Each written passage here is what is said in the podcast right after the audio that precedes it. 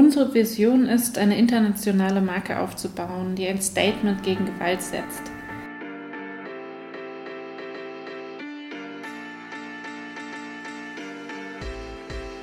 Herzlich willkommen zu Frauen machen Mint, dem Podcast des Femtech Alumni e.V., einem Netzwerk für technikbegeisterte, engagierte Frauen. Die Vision des Vereins ist es, langfristigen Umdenken zu bewirken, ganz nach dem Motto Frauen verändern Gesellschaft. In diesem Podcast geben euch Frauen aus Technik und Naturwissenschaft persönliche und ehrliche Einblicke in ihren Werdegang und Themen, die sie begeistern. Viel Spaß! Hallo Vanessa, ich freue mich sehr, dass wir heute miteinander sprechen und du uns über dein Startup und deine Gründungserfahrung berichtest. Hi Elena, danke für die Einladung. Ich freue mich auch darüber zu berichten. Lass mich deinen Werdegang kurz umreißen. Du hast Wirtschaftsingenieurwesen Maschinenbau studiert, warst danach in der Unternehmensberatung und hast dich anschließend für eine Promotion am Lehrstuhl für Innovation und Entrepreneurship entschieden. Ganz provokativ gefragt, warum hast du zum Thema Entrepreneurship promoviert und hast nicht einfach direkt selbst gegründet? Etwas zu gründen, ein Unternehmen, eine Firma zu gründen, war damals einfach noch kein Thema für mich.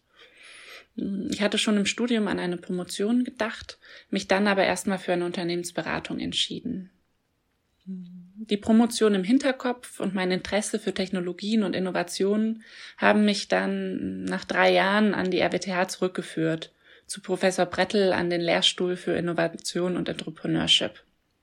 Gleichzeitig habe ich dann im Digital Hub als Beraterin gearbeitet. Da war ich halbtags damit beschäftigt, Startups und Mittelstand zu vernetzen, um Innovationen zu fördern. Auch bei meiner Promotion geht es um Innovationen, nämlich um neue Möglichkeiten zur Finanzierung von digitalen Startups. Viele Ideen, was man so entwickeln könnte, ähm, hatte ich schon vor der Promotion. Äh, manche wurden über Wochen oder sogar Monate im Freundeskreis diskutiert, aber keine einzige realisiert. Ähm, einen guten unbefristeten Job aufzugeben, um ein Startup zu gründen, schien mir damals ähm, keine wirkliche Option zu sein. In Deutschland ist es ja auch generell, sage ich mal, der klassische Weg, dass Uni-Absolventen eher in die Industrie gehen oder in eine Unternehmensberatung oder auch promovieren, so wie du. Gründung wird dabei oft gar nicht wirklich als Option wahrgenommen für den Berufseinstieg. Warum denkst du, ist das so? Und wie könnte man in Deutschland den Unternehmergeist stärken? Die großen Konzerne waren einfach seit dem ersten Semester sehr präsent. Sie bieten gezielt Veranstaltungen und Events an und umwerben die Studierenden mit attraktiven Angeboten. Ein Startup zu gründen hat mir damals niemand vorgeschlagen und es war aufgrund der anderen vielen Möglichkeiten nie ein Thema. Ich habe dann ein Praktikum in der Technologieentwicklung bei Airbus äh, in Hamburg gemacht und darüber meine Masterarbeit geschrieben. Praktika in Unternehmen zu machen, die keiner kennt oder einfach selbst eine Firma zu gründen, das hatte ich damals nicht auf dem Schirm. Als meine Kommilitonin erzählte, dass sie in einem Startup in Berlin ihre Masterarbeit schreibt, fand ich das eher skurril. Heute würde ich das anders sehen. Das liegt mit Sicherheit daran, dass ich mehrere Leute kenne, die nach dem Studium in Startups eingestiegen sind, aus denen heute gut laufende Unternehmen geworden sind. Unternehmensgründung sollte meiner Meinung nach viel mehr in das Studium verankert werden. Das würde ich mir wünschen. Pflichtpraktika, die aktuell immer noch in der Industrie gemacht werden, könnte man gut durch eine eigene Gründungserfahrung ersetzen oder zumindest ergänzen. Den Studierenden sollten so aktiv alternative Möglichkeiten zur klassischen Industriekarriere geboten werden. Gründung und Entrepreneurship sollte nicht nur ein Thema von Business Schools und Wirtschaftsfakultäten sein, sondern müsste interdisziplinär über alle Fachrichtungen hinweg verankert werden. Unis spielen da eine wichtige Rolle, denke ich. Ich bin auch der Meinung, dass Unis da eine sehr wichtige Rolle spielen. Ich habe selbst meinen Master an der TU München gemacht und da gibt es ein Zentrum für Innovation und Gründung, Unternehmertum heißt das. Und da kann man als Student auch schon Businessplan-Seminare machen, an Pitches teilnehmen.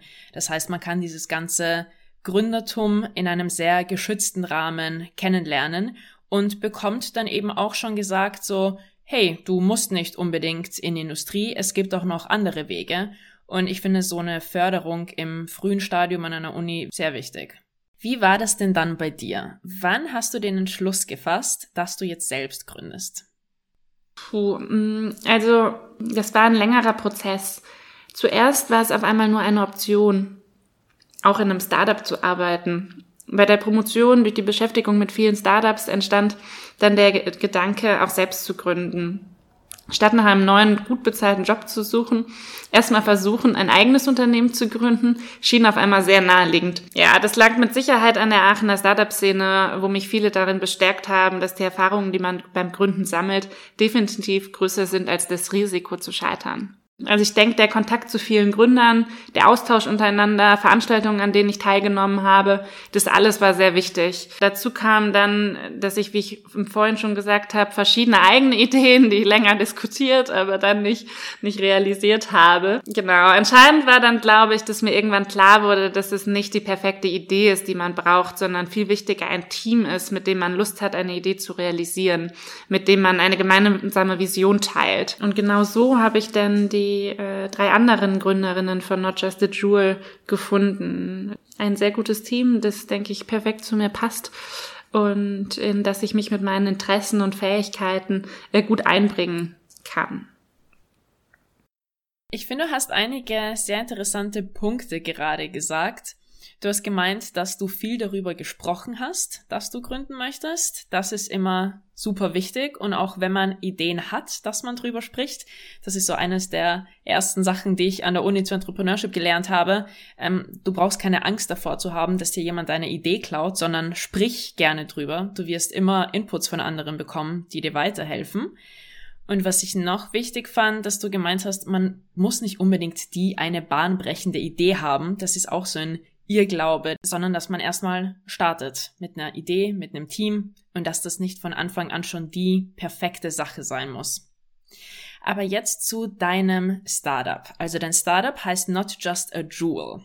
Erzähl mal bitte, was ihr macht und mich würde noch interessieren, wie euer Team aufgestellt ist. Gerne. Not Just a Jewel. Das ist, wie der Name schon sagt, mehr als ein Schmuckstück. Unser erstes Produkt ist ein smartes Armband mit einem integrierten 120 Dezibel lauten Alarm. Es geht um gewaltfreie Selbstverteidigung. Im Notfall bietet unser Armband über eine integrierte SIM-Karte auch die Möglichkeit, nicht nur mit dem lauten Alarm auf sich aufmerksam zu machen, sondern auch direkt Hilfe zu holen, zum Beispiel einen Notruf an Freunde zu senden. Das Team hinter Not Just a Jewel sind vier Gründerinnen. Susanna, Daria, Olja und ich. Wir sind sehr komplementär aufgestellt. Das ist unsere Stärke. Susanna ist Modedesignerin, Daria Elektrotechnikerin, Olja Softwareingenieurin und ich kümmere mich als Wirtschaftsingenieurin um die Business-Side, Finanzierung, Verträge, Buchhaltung und so weiter. Ich finde die Idee richtig genial. Ich weiß, vor wenigen Wochen ähm, war ich auf LinkedIn unterwegs und da habe ich zum ersten Mal, da kannte ich dich noch gar nicht, Vanessa, habe ich zum ersten Mal Not Just a Jewel gesehen. Ich meine, da wart ja ähm, gerade in der FAZ kam ein Artikel und das hat dann jemand aus meinem Netzwerk geliked, sodass ich den Beitrag gesehen habe. Mein erster Gedanke war, das ist so eine naheliegende Idee, weil ich glaube, dass das jede Frau kennt, wenn sie nachts alleine unterwegs ist, dass man entweder das Hand Handy in der Hand hält, um jemanden anzurufen, oder man täuscht generell einen Anruf vor, oder man hält irgendwie die Schlüssel zwischen den Fingern. Also alles Situationen, in denen, glaube ich, jede Frau einmal war. Und eine naheliegende und richtig coole Idee. Also ich bin schon sehr gespannt, wie sich das weiterentwickelt. Welche positiven Überraschungen würdest du sagen, hast du und dein Team in der Gründungsphase erlebt und worauf seid ihr besonders stolz? Ja, jetzt hast du ja den FAZ-Artikel schon erwähnt. Ähm, das war zum Beispiel eine sehr positive Überraschung. Der Artikel geht eigentlich auf die Berliner Fashion Week zurück, die in diesem Jahr natürlich online stattfand. Dort hat ein Modelabel, also der Designer Kilian Kerner, unser Produkt zum ersten Mal öffentlich gezeigt. Unsere Armbands durften ähm, ja quasi auf dem Laufsteg live dabei sein. Das Feedback auf den Online-Artikel der FAZ war enorm. Binnen Stunden hatten wir mehrere hundert Pre-Orders, mit denen wir in dem Umfang nicht gerechnet haben. Gleichzeitig haben super viele Leute bei uns angerufen, Leute, die ihre Story erzählten ähm, oder uns gelobt haben und gesagt haben, dass sie das unterstützen, was wir machen, dass sie das cool finden, dass sie am liebsten unser Produkt gleich kaufen wollten oder auch, dass sie uns bei der Entwicklung unterstützen möchten und gefragt haben, wie sie helfen können. Das war schon ähm, ja sehr positives Feedback und das motiviert natürlich zusätzlich. Worauf wir besonders stolz sind, ähm, ist natürlich die Produktentwicklung. Mit unserem kleinen Team haben wir bereits die ersten funktionierenden Prototypen sowie eine dazugehörige App entwickelt. Gerade die Miniaturisierung der Elektronik sowie die Connectivity sind komplexe Aufgaben, die wir Schritt für Schritt aber sehr gut meistern und immer besser werden. Ein Produkt zu konzipieren und dann die technische Entwicklung zu sehen, ist schon etwas sehr Beeindruckendes. Sehr cool. Und bestimmt hattet ihr aber auch einige Herausforderungen, wie bei, bei jeder Gründung und bei jedem Startup. Was würdest du sagen, waren denn eure größten Herausforderungen bisher und wie habt ihr die gemeistert? Herausforderungen hatten wir einige zu meistern. Ähm, zum Beispiel, ähm, wie bei vielen im letzten Jahr, natürlich Corona. Mm, wir haben uns mitten in der Corona-Zeit gefunden haben kein gemeinsames Büro, versuchen uns einmal pro Woche zu treffen. Mm, aber auch das ist nicht immer möglich gewesen. Mm, das Team und Vertrauen aufzubauen auf Distanz äh, mit Videokonferenzen, obwohl wir in Berlin nur ein paar Kilometer voneinander entfernt leben, ähm, war mit Sicherheit eine Challenge, die uns aber ganz gut gelungen ist. Das andere, was ich eben schon angerissen hatte, ist die Hardwareentwicklung. Wir haben ein Produkt, das in der Entwicklung kapitalintensiv ist. Die Prototypen werden zum Beispiel mit 3D-Druckern erstellt. Das können wir teilweise durch ein Stipendium abdecken. Wir brauchen aber zusätzlich noch Finanzierung, um schnell skalieren zu können und mit professionellen Produktionspartnern nach Möglichkeit innerhalb Europa zusammenarbeiten zu können. Vom finanziellen abgesehen ist für uns eine weitere Herausforderung, die richtigen Leute zu finden. Wir brauchen in Zukunft Mitarbeiterinnen und Mitarbeiter, die die nächsten Schritte beim Unternehmensaufbau mit uns gehen.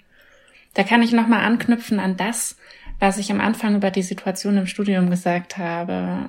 Jetzt versuchen wir Studierende, Absolventen und Absolventinnen sowie Freelancer für uns zu gewinnen. Ähm, wir versuchen zum Beispiel unser Netzwerk im Digitalhub Aachen, äh, den Kontakt zur Uni und zum Lehrstuhl zu nutzen.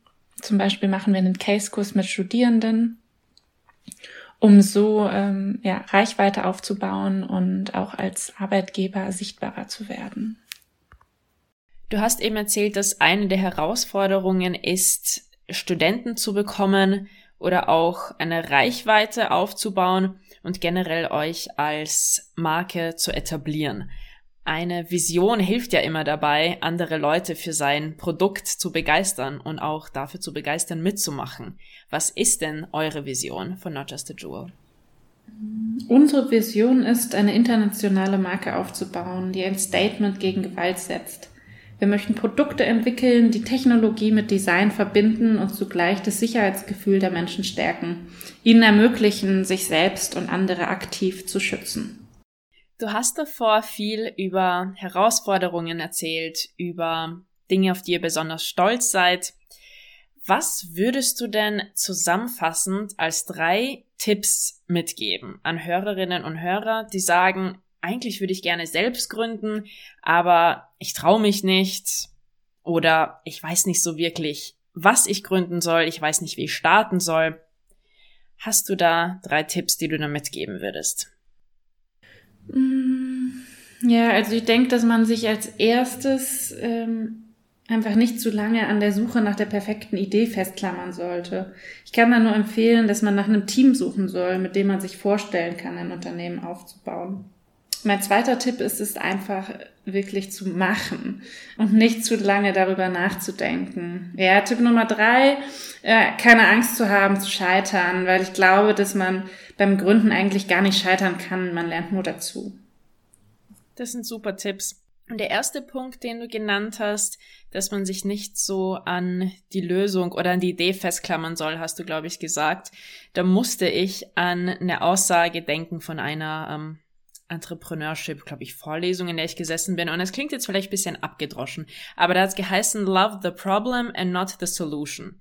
Also wenn du überzeugt davon bist, dass du ein wichtiges Problem zu lösen hast, dann kann es verschiedene Lösungen dazu geben. Und vielleicht siehst du, dass deine Lösung kein Market Fit hat. Also, dass es dafür vielleicht nicht den Markt gibt, aber dass du dasselbe Problem mit einer anderen Herangehensweise lösen kannst. Und das finde ich geht auch in die Richtung von dem, was du als ersten Punkt genannt hast. Jetzt sind wir schon am Ende unseres Interviews angekommen. Und zum Abschluss stellen wir unseren Gästinnen immer die drei gleichen kurzen Fragen. Und ich würde dich bitten, die jeweils in einem Satz zu beantworten. Die erste Frage lautet, was bedeutet Karriere für dich? Karriere bedeutet für mich Unabhängigkeit. Ähm, zum einen finanziell und zum anderen die Freiheit und Macht, eigene Ideen umzusetzen und meinen Arbeitsalltag selbst zu gestalten. Welchen Tipp würdest du deinem jüngeren Ich mitgeben? Mutig sein, sich früh für Möglichkeiten außerhalb der klassischen Industriekarriere zu interessieren und nicht immer nur die Optionen in Betracht ziehen, äh, die einem explizit angepriesen werden. Jetzt fällt mir noch ein Zitat ein, den muss ich jetzt auch noch eben sagen, von Sheryl Sandberg aus Lean In. Da meint sie, What would you do if you weren't afraid? Passt auch gut dazu. Und jetzt die letzte Frage. Bitte beende folgenden Satz. Ich wünsche mir mehr Frauen im MINT-Bereich, weil weil MINT-Fächer die Grundlage sind für Technologien, die die Zukunft mitgestalten. Und es genauso viele Frauen wie Männer braucht, um Innovationen zu entwickeln und die Zukunft zu gestalten. Super. Vielen lieben Dank für deine ehrlichen Einblicke, Vanessa. Und ich wünsche euch weiterhin ganz viel Erfolg mit Not Just a Jewel. Und ich bin sehr gespannt, wie es mit euch weitergeht. Und wenn ihr ein Armband habt, dann bin ich definitiv eine eurer ersten Kundinnen. Das freut mich zu hören. Vielen Dank für das Gespräch. Vielen Dank fürs Zuhören. Wenn dir die Folge gefallen hat, folge dem Podcast auf Spotify, bewerte uns auf iTunes und erzähle deinen Freundinnen von uns. Wenn du Ideen für neue Folgen hast oder Kontakt zu uns aufnehmen möchtest, findest du uns bei Instagram, LinkedIn und auf unserer Homepage unter femtech-alumne.org oder schreib uns eine Mail unter podcast at femtech-alumne.org. Bis zum nächsten Mal.